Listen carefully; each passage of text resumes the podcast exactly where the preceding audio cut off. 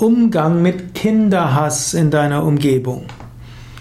Vielleicht hast du Kinder und vielleicht sind in deiner Umgebung Menschen, die Kinder nicht mögen. Es scheint dir fast so, als ob sie Kinderhass hätten.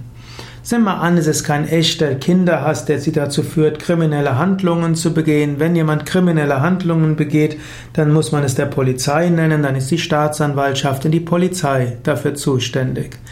Aber wenn in deiner Umgebung Menschen sind, die es aufregt, wenn Kinder schreien, wenn Kinder spielen, wenn Kinder Dinge auch, auch streckig machen, dann magst du darunter leiden. Du musst aber auch nicht drunter leiden.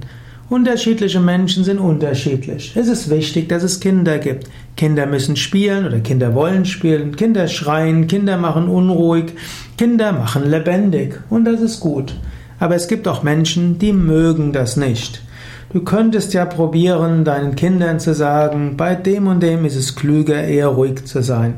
Du könntest auch mit dem Menschen ausmachen, was ihm besonders wichtig ist.